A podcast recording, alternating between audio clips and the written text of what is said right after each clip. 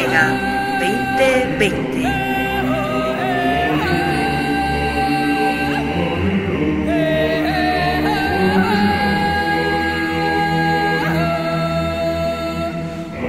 En noviembre de 2009 se talla en Bolivia la imagen de la Virgen de la Vega.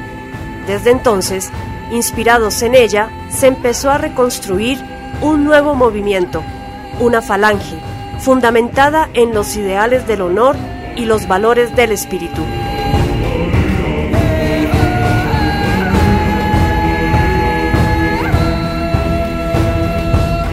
Se levantaron los estandartes de la Virgen, primero desde los Andes y después a toda Hispanoamérica, y con ellos hombres y mujeres sedientos de verdad, sabiduría, justicia y liberación. Cansados de este sistema corrupto y decadente, se organizaron para hacerse escuchar. Durante años han difundido la sabiduría hiperbórea, emanada desde las pampas argentinas, a un mundo sordo e indiferente.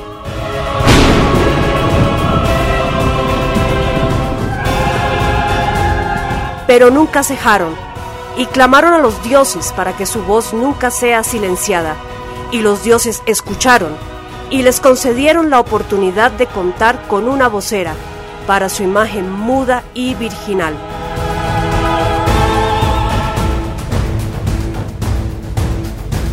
Así nació Vocera de la Vega. Vocera de la Vega. La voz del movimiento veganista. Veganista.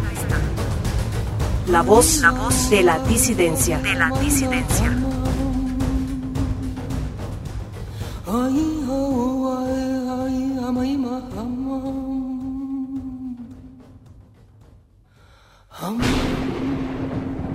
Segunda temporada.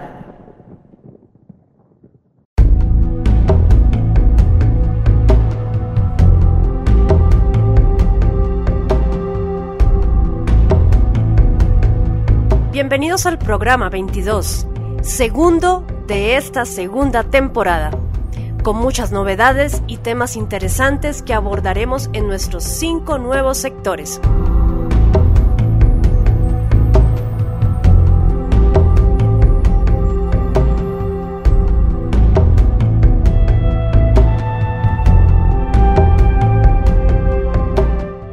Agradecemos a nuestros guionistas, Lupus Félix, Gabriel Mitchell, Pablo Santa Cruz y a nuestro departamento de noticias que son la base de Vocera de la Vega.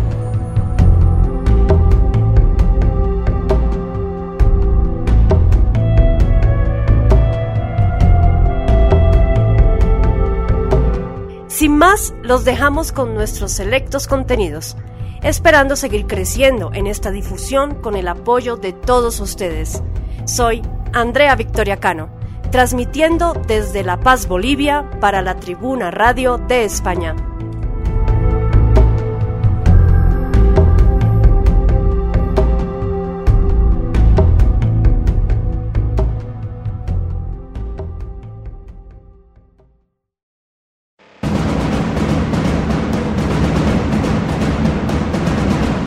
Crónica Disidente. Un compendio de noticias alternativas de actualidad e información que no se difunde en los grandes medios del sistema.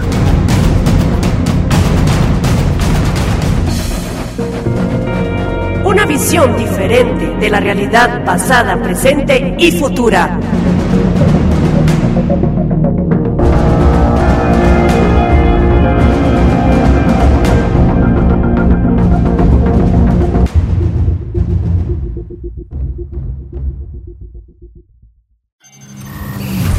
Saludos, soy Andrea Victoria Cano. Y yo soy Pablo Santa Cruz. Bienvenidos a una nueva entrega de Crónica Disidente.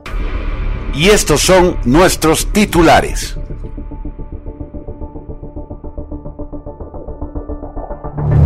La verdad sobre Idi Amin Dada. Actor recorre Alemania vestido de Hitler y lo reciben con alegría. La Fiscalía en España considera delito la incitación de odio hacia los nazis. Grecia cierra las fronteras de Europa contra la inmigración de Soros. Primero mayordomo de Golda Meir, después aliado de Hafez al-Assad, Anwar al-Assad y Muammar Gaddafi. Idi Amin es recordado como un cruel dictador caníbal y genocida, como un déspota sanguinario que cometía masacres contra su propio pueblo. ¿Cuánto hay de realidad y cuánto de exageración propagandística en la demonización mediática del líder ugandés? Integrante del ejército colonial británico en Uganda, había sido entrenado como paracaidista en Israel. Una vez establecido en el poder, cambió rápidamente de bando, pasando a convertirse en un acérrimo enemigo del sionismo y aliándose con los nacionalistas árabes. Podría ser por eso que comenzó la propaganda en su contra, que se le acusó de canibalismo, antisemitismo y crímenes contra la humanidad y que fue derrocado en 1979 tras un ataque militar a Kampala por parte de las fuerzas tanzanas encabezadas por la marioneta Julius Nyerere. Autorretrato dirigido por Barbet Schroeder en 1974. Vemos a Idi Amin tanto en un contexto distendido, bailando danzas tribales africanas en celebraciones, nadando en su piscina, saludando a cocodrilos y elefantes desde su barca, como en situaciones de trabajo, dando instrucciones a su gabinete de ministros, expresando su toma de conciencia política y entrenando a sus hombres en un simulacro de ataque contra la entidad sionista, dirigiendo una maniobra militar que simula la liberación de los altos del Golán. Tras darse cuenta de que el sionismo es un cáncer que a base de usura y explotación estaba esclavizando a Uganda, Idi Amin rompió con sus antiguos jefes y pactó con los líderes del nacionalismo árabe, en especial con la Siria Ba'atista de Hafez al-Assad y la Jamirilla libia, a la que se le exilió tras ser derrocado en abril de 1979. Jonathan Asasiat menciona en este ensayo que la persona que convenció a Idi Amin para romper definitiva y radicalmente con el sionismo fue nada menos que Muammar al-Gaddafi, al igual que sucedió en Irán tras la revolución islámica de Khomeini. La embajada israelí en Kampala fue clausurada y sus oficinas entregadas a una delegación diplomática palestina. Hollywood y el resto de la maquinaria propagandística occidental nunca le perdonaría su traición al sionismo, y en el 2006 se filmó El último rey de Escocia, para contribuir a la leyenda negra, nunca mejor dicho, de un personaje que a nosotros sin duda puede parecernos excéntrico y primitivo, pero que durante sus años en el poder hizo mucho más por la soberanía y la autarquía de su país que la inmensa mayoría del resto de los estadistas del África Negra.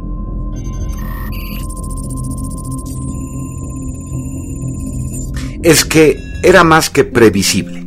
La gente es muy diferente íntimamente que de boca para afuera. El sistema viene echando pestes contra Hitler y la Alemania nazi por siete décadas. Y para el tema era de esperarse que la imagen de Hitler se haya degradado al punto de convencer a la gente de la supuesta maldad demoníaca de los nazis, entre comillas. Pero, sorpresa, la gente, cuando tiene la oportunidad de reaccionar espontáneamente sin el circo mediático del sionismo que le impida expresarse sinceramente, demuestra la verdad, que fueron, son y serán siempre hitleristas. Veamos. Regeneración, 6 de octubre del 2015. Oliver Masucci, el actor que interpretó a Hitler en la película satírica Ha vuelto, que gira en torno a la figura del Führer, quedó sorprendido por la felicidad de los alemanes al verle. Dijo, se olvidaron que las cámaras estaban corriendo y comenzaron a verter sus corazones, a decir lo que realmente estaba en sus mentes. El viaje por Alemania les abrió los ojos, ya que pudieron ser testigos de un cambio de actitud de la clase media, comentan Masushi y Wendet. La clase media está girando hacia la derecha y lo tenemos todo grabado, afirma el actor. Las personas tienen una reacción positiva hacia Hitler y lo aceptan, remata. La película Ha vuelto es una adaptación de la novela de Timur Vermes, en la que Adolf Hitler se despierta en la actualidad y se convierte de nuevo en líder político.「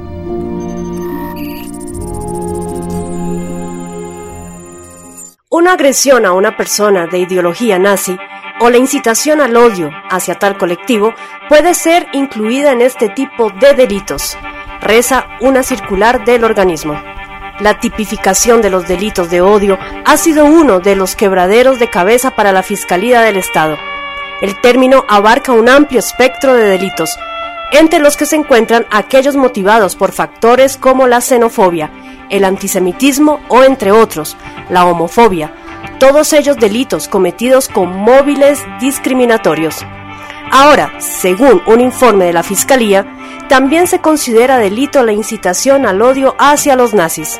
En la circular 7 barra 2019 sobre pautas para interpretar los delitos de odio tipificados en el artículo 510 CP, el organismo señala que el origen del delito de odio está relacionado con la protección a los colectivos desfavorecidos, pero desvincula la vulnerabilidad de un colectivo como elemento del tipo delictivo que requiera ser acreditado, aclarando que es el legislador el que al incluirlo en el tipo penal toma como punto de partida esa vulnerabilidad.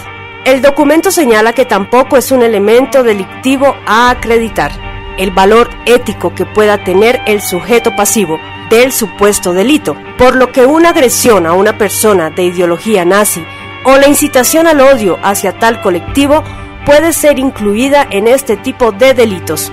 Dentro de estos se encuentran los delitos de incitación al odio, la violencia y la discriminación.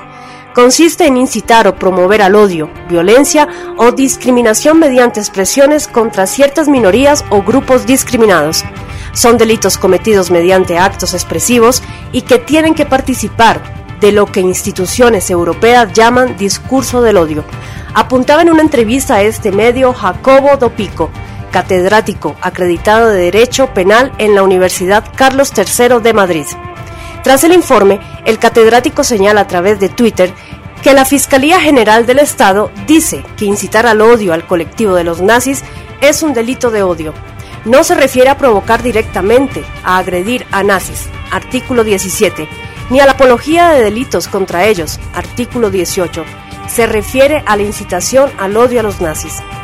Tópico apunta que las circulares siempre habían sido una herramienta de primer orden para interpretar el derecho penal, pero que en los últimos años va emitiendo de vez en cuando circulares de una calidad muy distinta a la habitual. ¿Será delito incitar al odio a aquellos cuya ideología sea apoyar a ISIS o a ETA o a aquellos cuya ideología defienda el asesinato de razas inferiores, entre comillas, o de gente de tu país o de tu etnia? ¿Encarcelaremos supervivientes de Auschwitz por incitar al odio a los nazis? Se pregunta. También debería preguntarse si encarcelarán sionistas por los incontables delitos de odio cometidos contra los palestinos, o si encarcelarán sionistas por mentir acerca de la maldad de los alemanes con propaganda aberrante y falsa.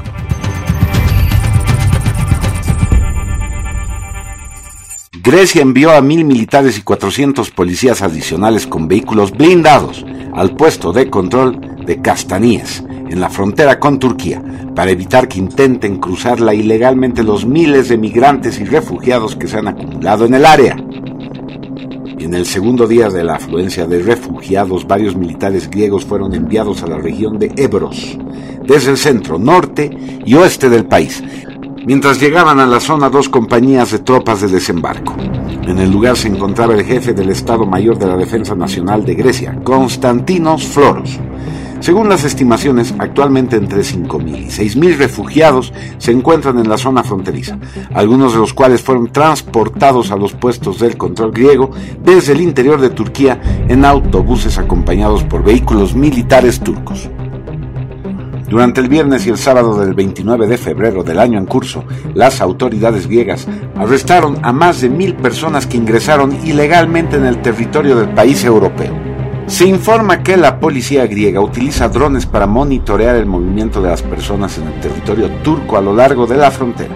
Los griegos también, tras pedir ayuda a la Unión Europea, han insistido en que no permitirán la entrada de los refugiados que denuncian.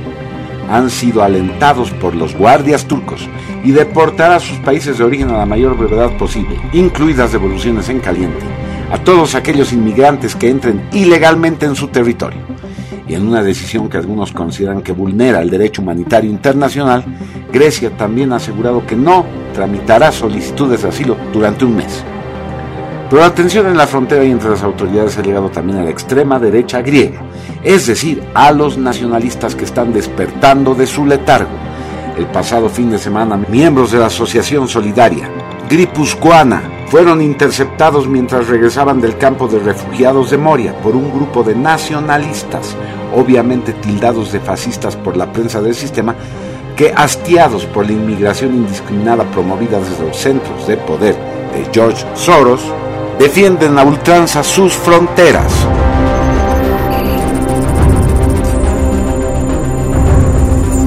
Y así concluimos nuestro sector de noticias alternativas. Nos estaremos reencontrando la próxima semana.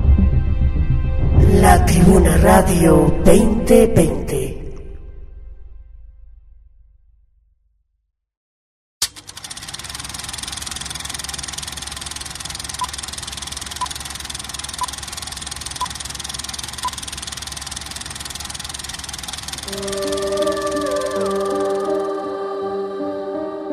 Un sector dedicado a la revisión de películas, series de televisión, música, música, así como de los grandes representantes del arte audiovisual, cuyo legado expresa la luz de lo increado. De lo increado.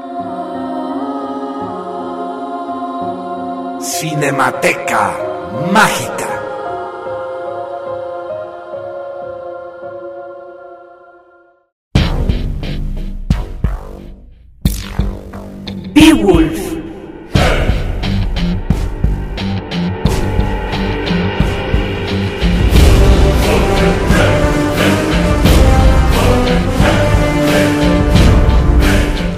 Beowulf es una película animada con la técnica denominada captura de movimiento. Salió en 2007 y fue dirigida por el gran director Robert Zemeckis.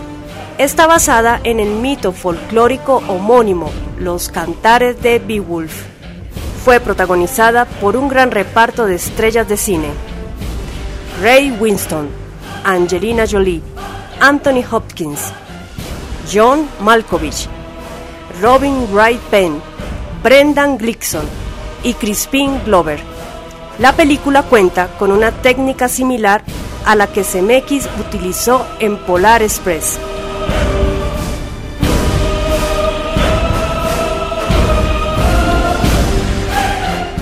Ambientado en una época mágica, velada por las brumas del tiempo, repleta de héroes y monstruos, de aventura y valor, de oro y gloria, Beowulf, un hombre excepcional, emerge para salvar un antiguo reino de Dinamarca de la aniquilación por una impía criatura. En consecuencia, este legendario vikingo, de un metro con 98 centímetros de alto, rebosante de atrevida confianza y ambición, fue el sucesor del trono. El nombre de Beowulf se oye por todo el reino y se cantan canciones que cuentan sus excepcionales proezas y hazañas, después de haber salvado al rey Hrothgar, cuyo reino ha sido devastado por Grendel, un despiadado monstruo que ha torturado y devorado a sus residentes, dejándolos en un constante estado de pánico y terror.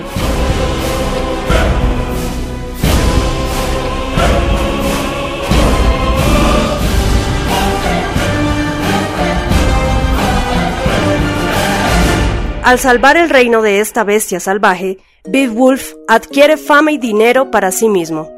Le llegan grandes riquezas y abrumadoras tentaciones. Sin embargo, luego de darle muerte, la madre del monstruo entra en escena para atormentar y desolar el reino. Hasta aquí tenemos la típica visión extensiva de la crítica y la reseña.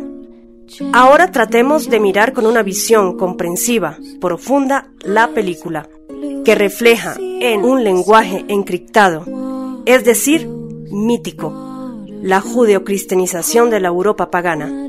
Veamos.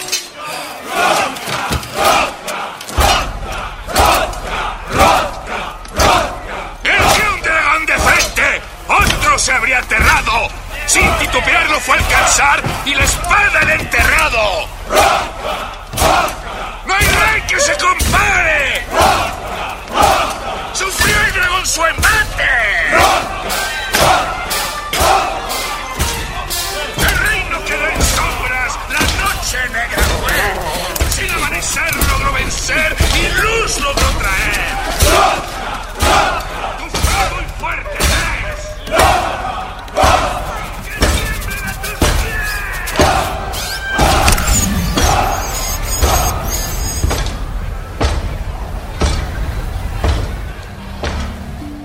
Los bardos y los trovadores sabían lo que significaba la marcha del proceso de judeocristianización de los reinos paganos de la Europa pagana. El estado actual de cosas, el contexto democrático globalizado que se iniciaba imparable para devenir en este ahora, un mundo lleno de judíos biológicos y psicológicos castrados de su legado ancestral. Sabían que para mantener un hilo que posibilitase el recuerdo y ante la despiadada persecución de la iglesia Golen, es decir, judaica, debían comunicarlo en forma de cuento disfrazado de leyenda y mito. Así nace Beowulf, como en su momento nació Arturo y los Caballeros del Grial.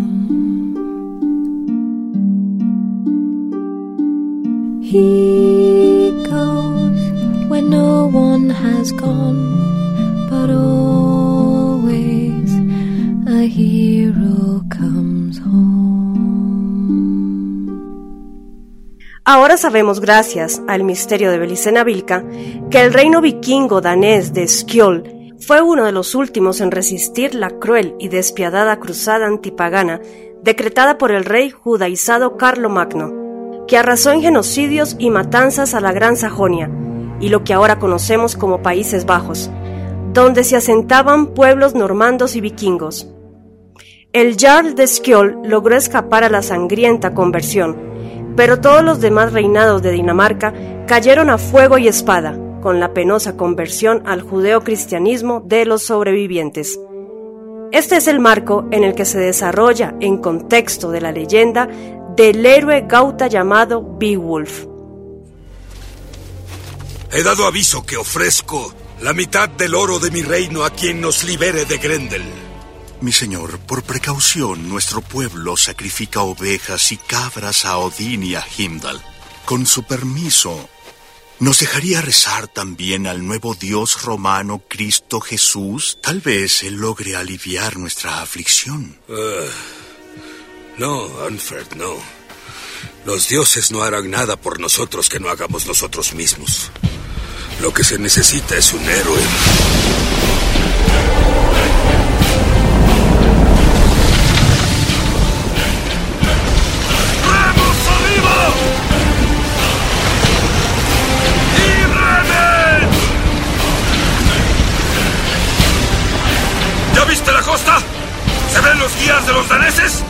Nada más que el viento y la lluvia. No hay guías, ni estrellas para navegar. Nos perdimos. Somos del océano. El océano es mi madre. No me llevará de vuelta a su vientre oscuro.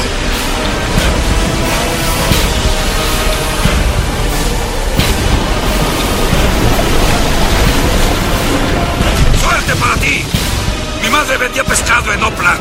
Yo esperaba morir en batalla como un guerrero real. ¡Remen! ¡Están preocupados! ¡No termina esto, Beowulf! Es algo sobrenatural, no cabe duda. Pero esta demoníaca tempestad no va a detenernos. Si en verdad quieren llegar. ¿Quién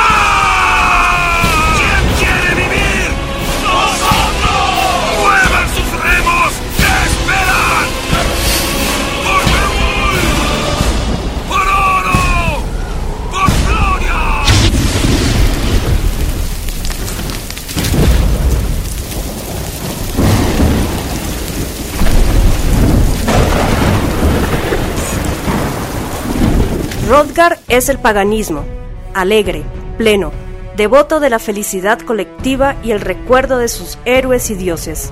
Grendel es, a ver, se adivina. Sí, Carlomagno, el monstruo parido por la iglesia romana, que es la monstruosa madre de Grendel. Evidentemente, Grendel es la vergüenza de Rodgar, su padre. Esto quiere decir que los reyes paganos que consintieron el judeocristianismo a cambio de paz sembraron las semillas para la aparición de paganos apóstatas del paganismo, tan o más fanáticos que los propios sacerdotes golen, hebraicos, dando como resultado engendros de maldad y crueldad sin nombre como Carlomagno, que exterminó a su propia sangre para gloria del Dios de Israel.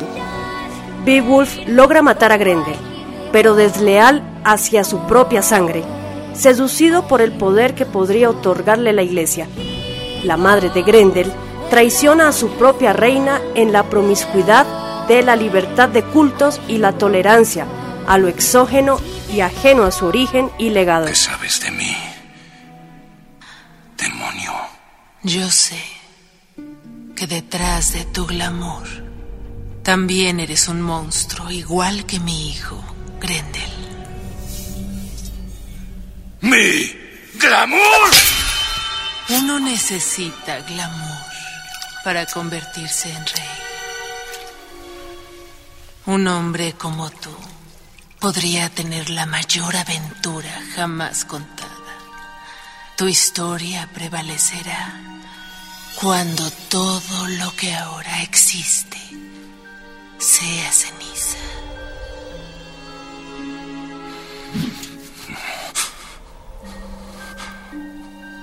Beowulf. Han pasado muchos años desde que un hombre vino a visitarme. No necesito una espada para aniquilarte.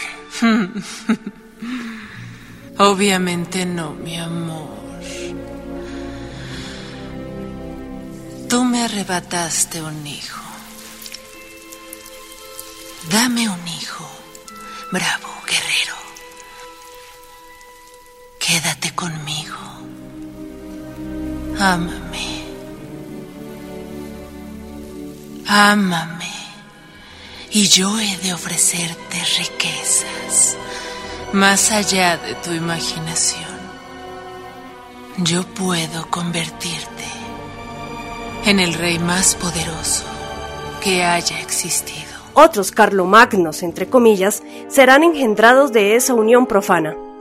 La historia de Beowulf se repetirá en la carne de otros reyes que terminarán sucumbiendo a la lujuriosa seducción de la Iglesia, y Europa, en 700 años, sería sojuzgada, corrompida y adulterada hacia el extremo que vemos en nuestros días.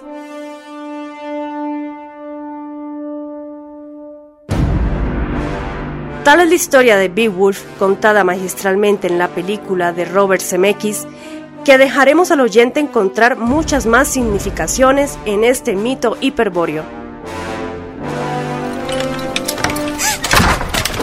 ¡No vayas, te lo suplico! Eres libre. Te dejo ir. Busca un buen hombre y procrea a sus hijos, pero procrea un varón. Yo no quiero a ningún otro, solo a usted. No soy el hombre que tú te imaginas. Es un gran hombre y un héroe. De eso no cabe duda. Eres ignorante como los demás.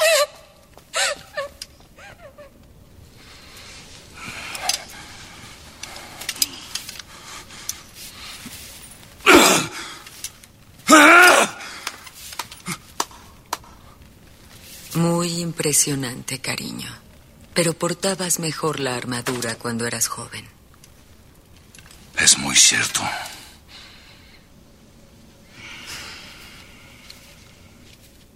¿Por qué no tomas a esa muchacha y vives tus últimos años en paz? Que nos salve un nuevo héroe joven. ¿Qué? ¿Y dejar que la pesadilla vuelva a comenzar? No. Yo fui quien trajo el horror sobre mi reino. Debo ser yo quien la aniquile. Ella... ¿Acaso era tan hermosa, Beowulf? ¿De verdad valió la pena?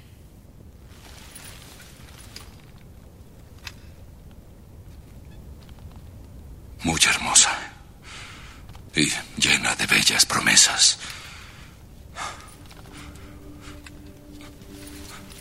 Yo fui débil. Lo lamento.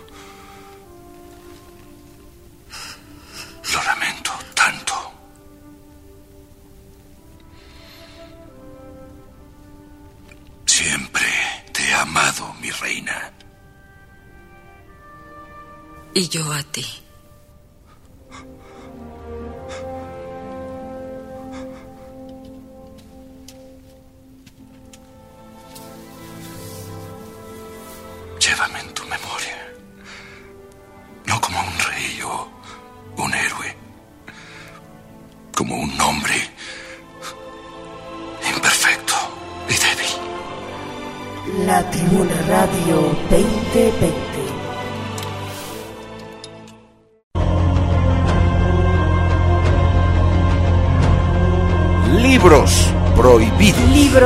Prohibidos.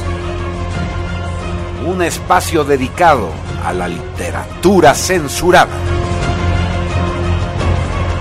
Obras selectas que por su carga reveladora pueden orientar a sus lectores metapolíticamente y espiritualmente. Y espiritualmente.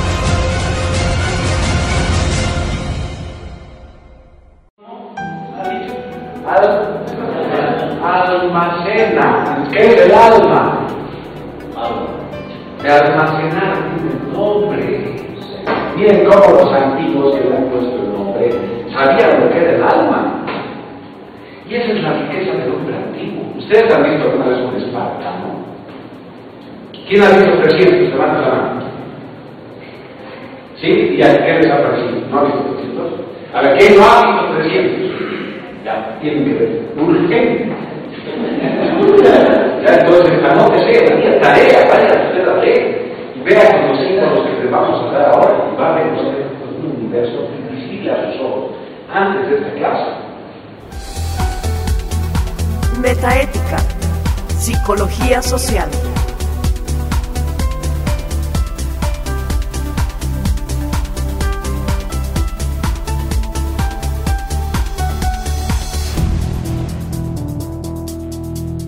Los fundamentos de la sabiduría hiperbórea, desarrollados por Luis Felipe Moyano, son el referente esotérico más importante como alternativa a la filosofía integralista y humanista, donde un Dios todopoderoso, creador, pantocrator y bipolar reina en un universo igualmente dual.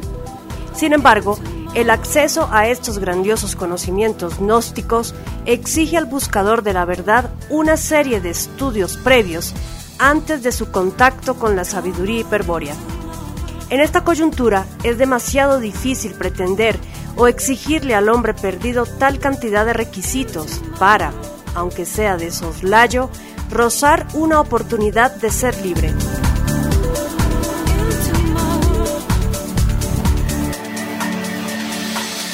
Viendo la necesidad de acelerar la liberación de los espíritus que así lo deseen, Pablo Santa Cruz de la Vega desarrolló una síntesis extraordinaria de la sabiduría hiperbórea en una estrategia llamada metaética. En el año 2008, la metaética aterrizó en las aulas universitarias, siendo impartida como materia de seminario. Entonces, este símbolo no es que un espartano sea germano, pero a ver, vamos a ver. Eso es metaética. ¿Conectarla con qué? Miren, la metaética es extrapsicológica e integralista. Ahí está. Es el concepto así de metaética. Es extrapsicológica e integralista.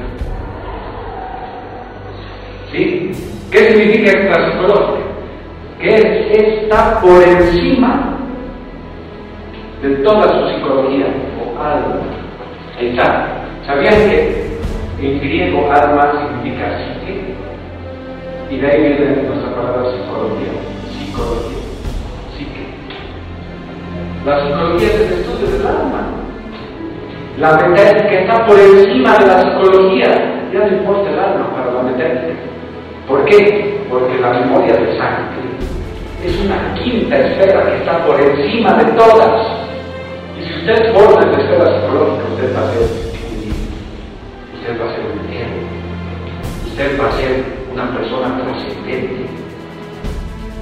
En el amanecer del movimiento veganista emergente, la metaética ha constituido uno de los pilares más importantes, puesto que reduce, de forma concreta, los más oblicuos contenidos de los fundamentos de la sabiduría hiperbórea.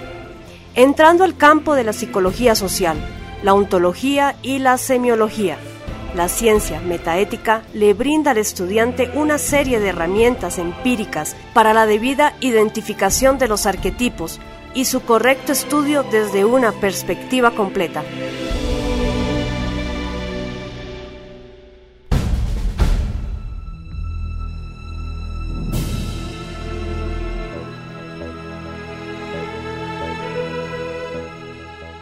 La interpretación de los símbolos y su relación con la realidad realmente material tiene un apartado singular en la metaética, puesto que el estudio de esos símbolos constituye una de las claves más importantes para identificar las vías de liberación espiritual. Para la correcta asimilación de esta ciencia, Pablo Santa Cruz de la Vega realizó un meticuloso trabajo de edición, antologando los más diversos contenidos de la sabiduría hiperbórea y explicándola con sencillez y ejemplos concretos en un libro que recibe el denominador Metaética Psicología Social. Dicho en otras palabras, podría considerarse que la metaética es una herramienta gnóstica para personas que jamás han estado en contacto con la gnosis. Sabiduría hiperbórea para principiantes. Sin duda, un texto magnífico que sirve como primer paso para entrar en los misterios de la gnosis prohibida. La Tribuna Radio de España. Más, la metaética no solo es útil para novatos en las herméticas artes de la sabiduría hiperbórea, sino también para virias en el camino de la liberación. Postula con gran concreción los más importantes aspectos de la gnosis liberadora, sin abundar en complicados conceptos, significaciones oblicuas o ejemplos abstractos. Ayuda al viria a permanecer siempre en contacto con la sabiduría primordial. El texto emerge como referente bibliográfico para estudios posteriores dentro de la metafísica y la magia. Brinda, en cómodas cuotas, los conceptos más importantes de la sabiduría hiperbórea y les da un poderoso valor de uso.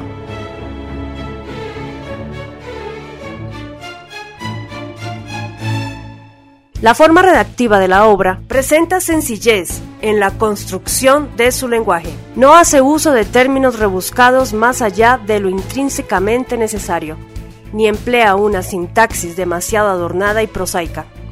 Demuestra que la gnosis liberadora es sencilla de entender y que su existencia es, sin duda, una herencia sanguínea, la cual no hay que aprender, solo recordar.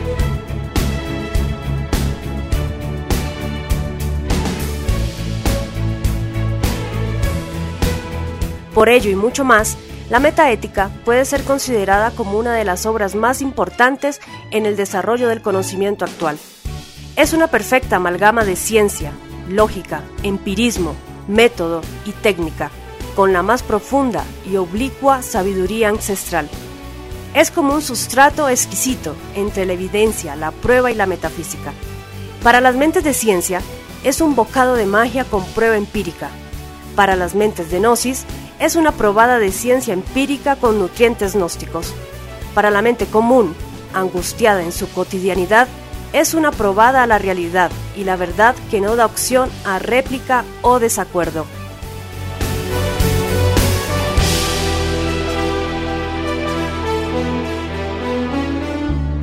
Vocera de la Vega 2020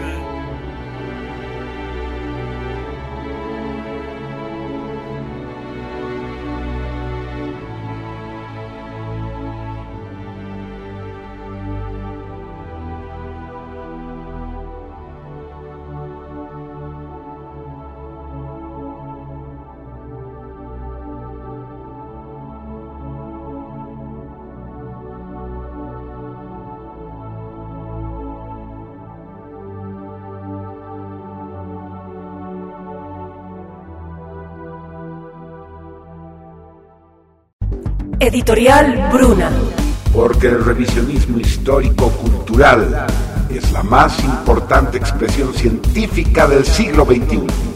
Ponemos a tu alcance todo el material bibliográfico y audiovisual. Salvador Borrego, Proyecto OVNIS, Belicena Vilca, Illuminati, Acacor, Otto Ram, El Ser Integral, Metaética, La Corte de Lucifer, Historia Oculta del Mundo, Runas, Antártida Extraterrestre, Vikingos en los Andes, Arma Económica y mucho más. Libera tu mente y supera todos los prejuicios. Obras maestras del revisionismo. Revistas con la mejor información ufológica y esotérica. Visítanos stand número 9 ubicado en la planta baja de la Torre Ámbar, Avenida Mariscal Santa Cruz y Mercado, en pleno centro de la ciudad de La Paz, Bolivia. Los mejores libros y la mejor información. Editorial Bruna. Editorial Bruna.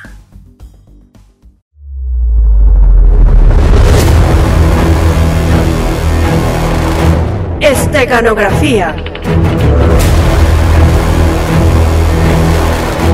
Temáticas ocultas e invisibles para el tipo psicológico cultural promedio del hombre globalizado de nuestros días. Del hombre globalizado de nuestros días. Desentrañando el arte hiperbóreo.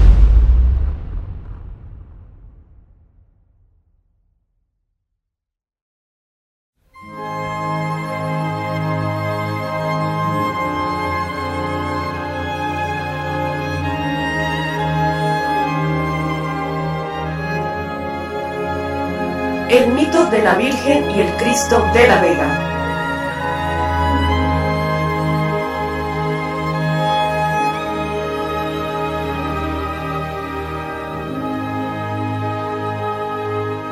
Antecedentes protoculturales. El origen veganista.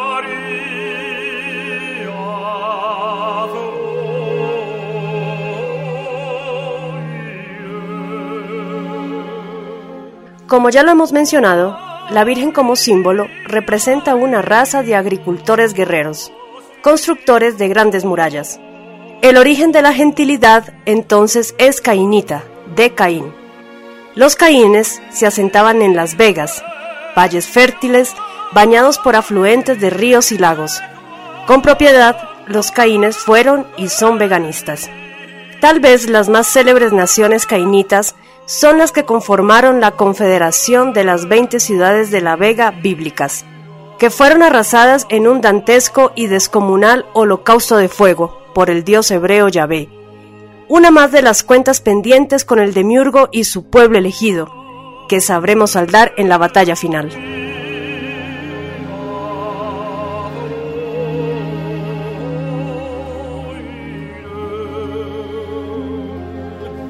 La Virgen de la Vega y su origen cultural en España. Entonces el origen de la Virgen de la Vega es pues esencial, la agricultura. Una leyenda cuenta que un grupo de cristianos naturales de La Rioja huían desde la Vega de Granada por la entrada de los musulmanes en la península, tras la batalla de Guadalete en el 711, portando la imagen de la Virgen hasta las orillas del río Ebro, cercanas al actual Haro. Recordemos que fueron miembros del pueblo elegido los que pactaron la traición con los musulmanes, posibilitando la caída del reino y la derrota en la batalla de Guadalete. La leyenda cuenta que en la Reconquista, cuando los judíos entran nuevamente con los cristianos a Granada, señal propiciatoria de Quiblón volvió a llevarse a la Virgen de la Vega a Granada, en la cual ella se opone a permanecer, regresando a La Vega fuera de Granada. Por lo cual está claro que no fue la Virgen Católica la que se comunicó con Quiblón antes de su expedición a América. Sí, la Virgen entonces de la Vega es notoriamente antijudía, antisionista, antisistema o como quiera llamársele. La Tribuna Radio de España.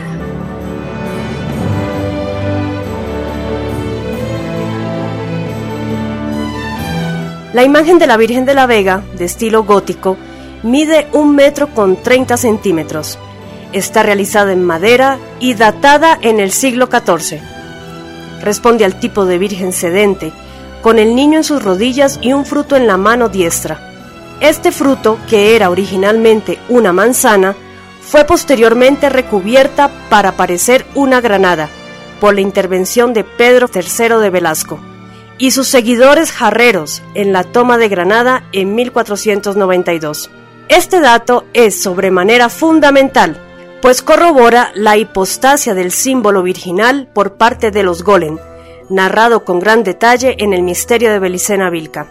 En esa misma mano sostiene unas espigas de trigo, por el hecho prodigioso atribuido a la Virgen de haber convertido la cebada en trigo para pagar las deudas de una familia necesitada pero cuya significación profunda podría estar referida a otra sustitución. Mejor producir comida, es decir, cereal, que cerveza embriagante. Desde entonces cada año el Día de la Virgen se reparte espigas bendecidas.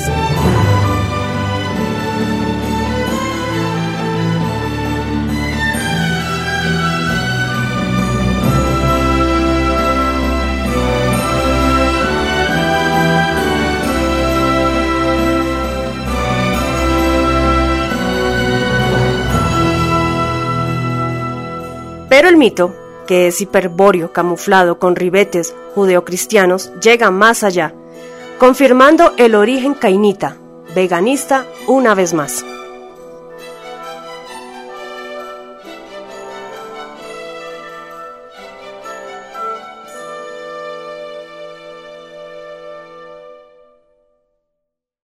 El Cristo de la Vega, patrón de la fidelidad.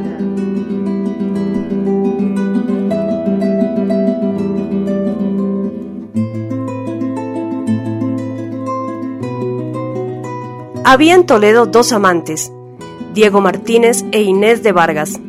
Habían mantenido relaciones prematrimoniales y ella, ante el conocimiento que de tal hecho tenía su padre, exige a su joven enamorado que reponga su honor contrayendo matrimonio.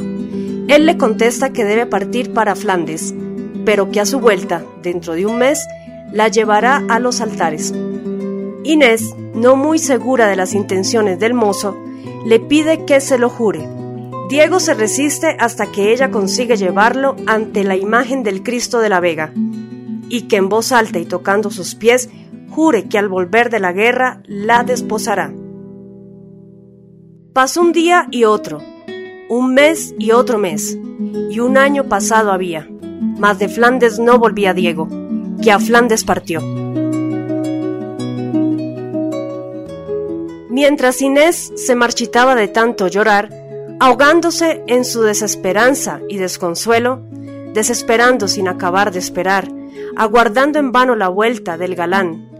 Todos los días rezaba ante el Cristo, testigo de su juramento, pidiendo la vuelta de Diego, pues en nadie más encontraba apoyo y consuelo. Dos años pasaron y las guerras en Flandes acabaron, pero Diego no volvía. Sin embargo, Inés nunca desesperó siempre aguardaba con fe y paciencia la vuelta de su amado para que le devolviera la honra que con él se había llevado. Todos los días acudía al miradero en espera de ver aparecer al que a Flandes partió.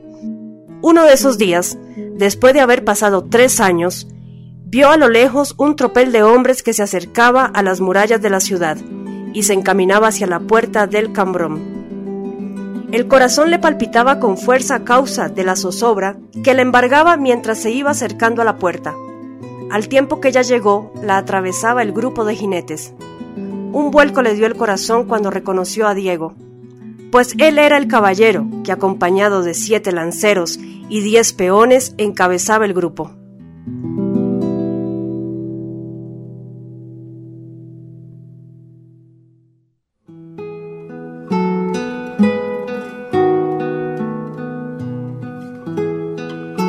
Un grito, en el que se mezclaba el dolor y la alegría, llamándole, pero el joven la rechazó, aparentando no conocerla.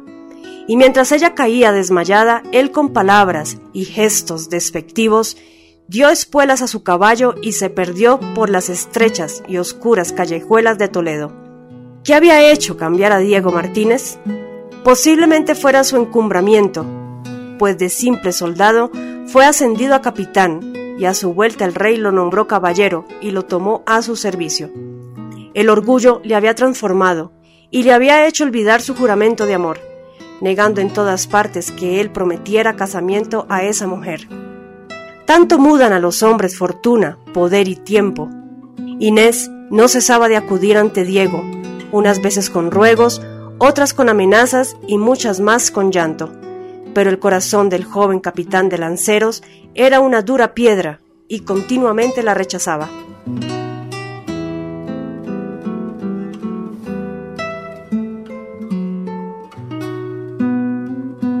En su desesperación, solo vio un camino para salir de la situación en que se encontraba, aunque podía ser un peligro, pues era dar a luz pública su conflicto y deshonor. Pero en realidad las murmuraciones en la ciudad no cesaban, y todo el mundo hablaba de su caso. Tomada la decisión, acudió al gobernador de Toledo, que a la sazón lo era don Pedro Ruiz de Alarcón, y le pidió justicia. Después de escuchar sus quejas, el viejo dignatario le pidió algún testigo que corroborase su afirmación, mas ella ninguno tenía. Don Pedro hizo acudir ante su tribunal a Diego Martínez y al preguntarle, éste negó haber jurado casamiento a Inés.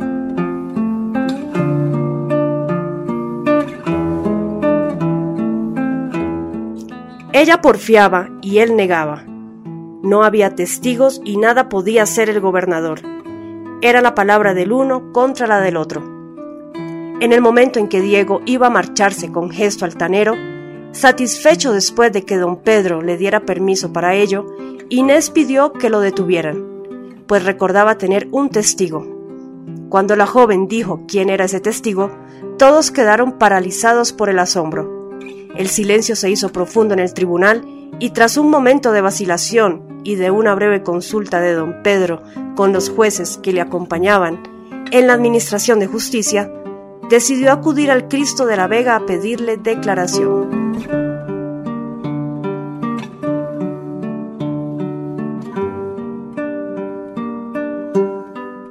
Al caer el sol, se acercaron todos a la vega donde se halla la ermita. Un confuso tropel de gente acompañaba al cortejo, pues la noticia del suceso se había extendido como la pólvora por la ciudad. Delante iban don Pedro Ruiz de Alarcón, don Iván de Vargas, su hija Inés, los escribanos, los corchetes, los guardias, monjes, hidalgos y el pueblo llano. Otra turba de curiosos en la vega aguarda, entre los que se encontraba Diego Martínez en postura bizarra. Entraron todos en el claustro, encendieron ante el Cristo cuatro cirios y una lámpara, y se postraron de hinojos a rezar en voz baja. A continuación, un notario se adelantó hacia la imagen y teniendo a los dos jóvenes a ambos lados, en voz alta, después de leer la acusación entablada, demandó a Jesucristo como testigo. ¿Juráis ser cierto que un día a vuestras divinas plantas juró a Inés Diego Martínez por su mujer desposarla?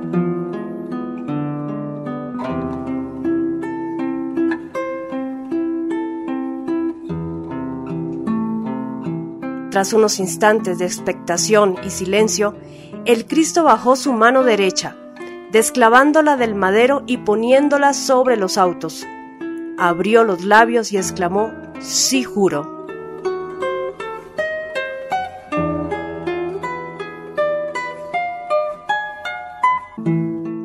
Ante este hecho prodigioso, ambos jóvenes renunciaron a las vanidades de este mundo y entraron en sendos conventos.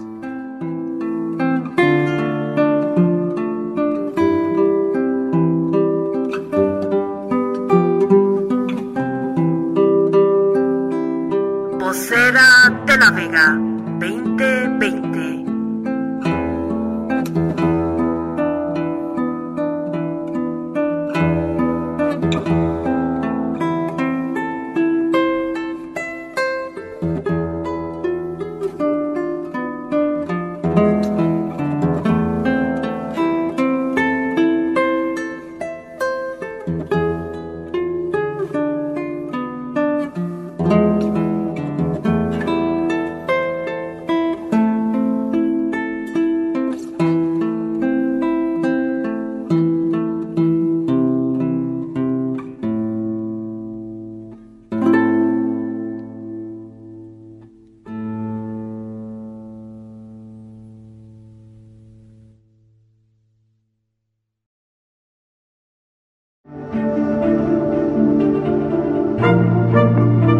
Gnóstica.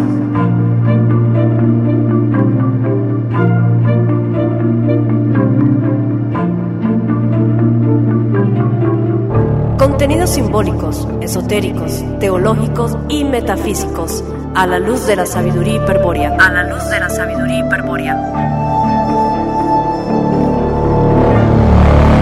Sujetos y objetos de nuestra memoria. De la sangre, de la sangre, de la sangre.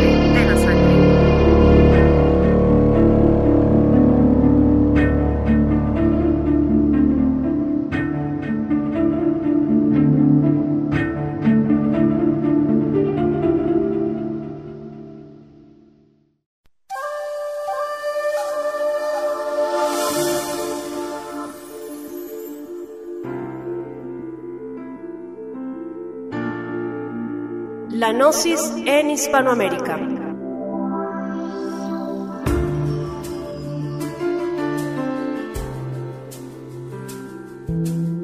Hasta mediados de los años 60 del siglo pasado, la Gnosis era propiedad, entre comillas, de grupos herméticos tales como la Sociedad Teosófica, la Masonería y los Rosacruces, agrupaciones todas de clase elitista, es decir, no era sencillo ser admitido como adepto en tales agrupaciones.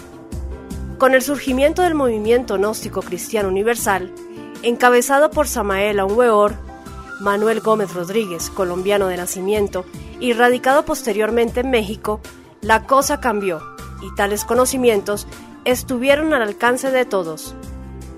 Diremos que Samael Aunweor fue el San Pablo del esoterismo para Hispanoamérica, y fue gracias a él sus misioneros y su movimiento que miles de hispanoamericanos pudimos asomar la cabeza por una ventana que la Iglesia Católica había tapiado hace siglos, en beneficio del dogma judeocristiano, por lo cual toda Iberoamérica le está agradecida.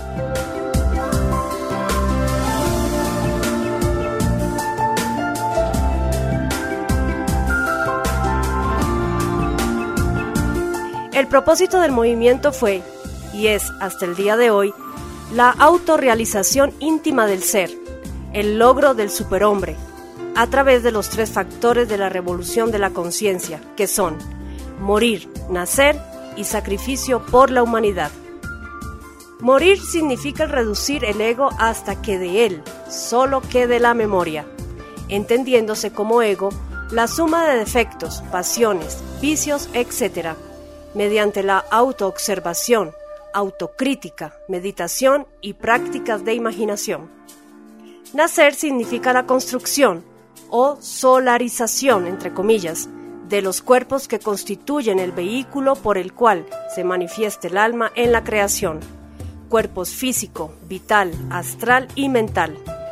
Esto consiste en lograr un matrimonio perfecto, una pareja de iniciados, varón y hembra, claro está, en el cual se practique la magia sexual, que es el tantrismo, que es la sublimación del semen o energía sexual, práctica que pretende el despertar de la serpiente kundalini, energía que radica durmiente en el interior del hueso sacro de todo ser humano. Una vez despierta tal energía kundalini, ésta ascenderá por el canal de la médula espinal, actualizando y alimentando a su paso a los diferentes chakras, despertando facultades como la clarividencia, clariaudiencia, dominio consciente del plano astral, el recordar vidas pasadas, poderes de sanación, etc. Cuando Kundalini alcance la glándula pineal, el íntimo, que es la triada superior del hombre compuesto por Atman, Buddhi y Manas, que emanada directamente del Creador, descenderá, convirtiendo al iniciado en un superhombre, un maestro de la logia blanca, un Dios viviente. Y finalmente, el sacrificio por la humanidad, que consiste en la difusión de la gnosis a diestra y siniestra, y la práctica de cadenas de sanación para los enfermos, sean o no del círculo de adeptos.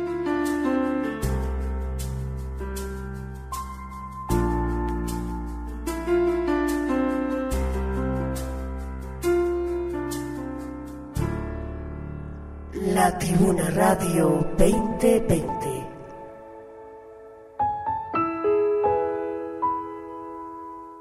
La iglesia gnóstica se compone en grupos de adeptos que forman los lumiciales, en los cuales se practica el ritual de iniciación. Luego que el aspirante pasó por un ciclo de enseñanza esotérica, en la cual se entera de quién es y para dónde va, de los ciclos de evolución de la esencia, las reencarnaciones del alma, etc. Luego se participa de rituales de primer, segundo y tercer grados, compuestos por un sacerdote varón, una sacerdotisa hembra, dos vigilantes varones, un guardián que cuida el ingreso y la grey. Tales rituales son como puestas en escena y fueron escritos o extraídos de la Orden de la Rosa Cruz, de Arnoldo Krum Heller.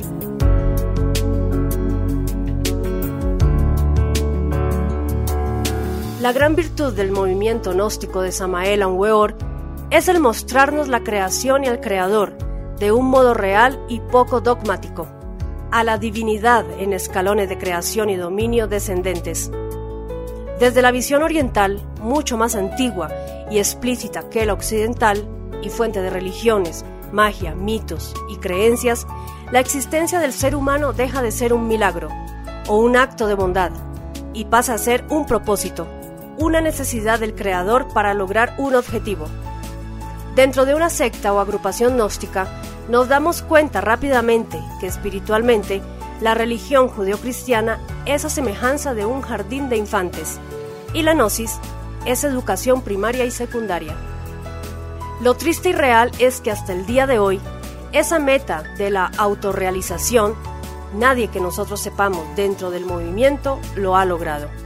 Ni siquiera Samael Aunweor, puesto que murió de cáncer en 1977. Pero esto no significa que la enseñanza sea falsa. Pese a ello, una vez más, gracias a Samael Aunweor, abrió una senda por la cual caminamos muchos.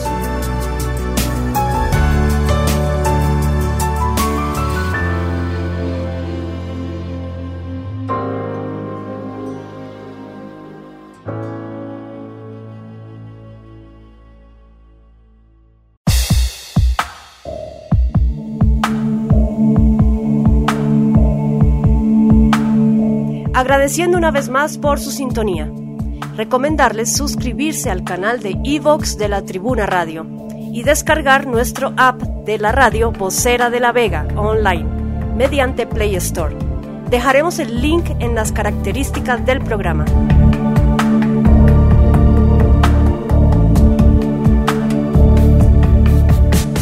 Si desean profundizar más en los temas aquí tratados, están a disposición todos los materiales con envío a cualquier parte del mundo.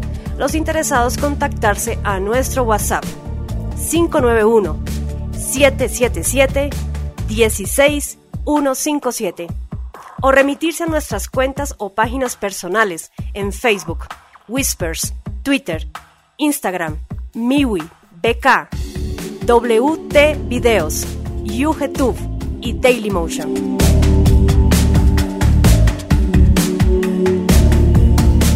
Este programa es posible gracias al apoyo del movimiento veganista, Asociación Universal Virgen de la Vega, Proyecto Omnis y las editoriales de la Casa de Tarsis y Bruna. Quien nos ha acompañado, Andrea Victoria Cano. Nos estaremos reencontrando la próxima semana aquí, en su programa vocera de la Vega.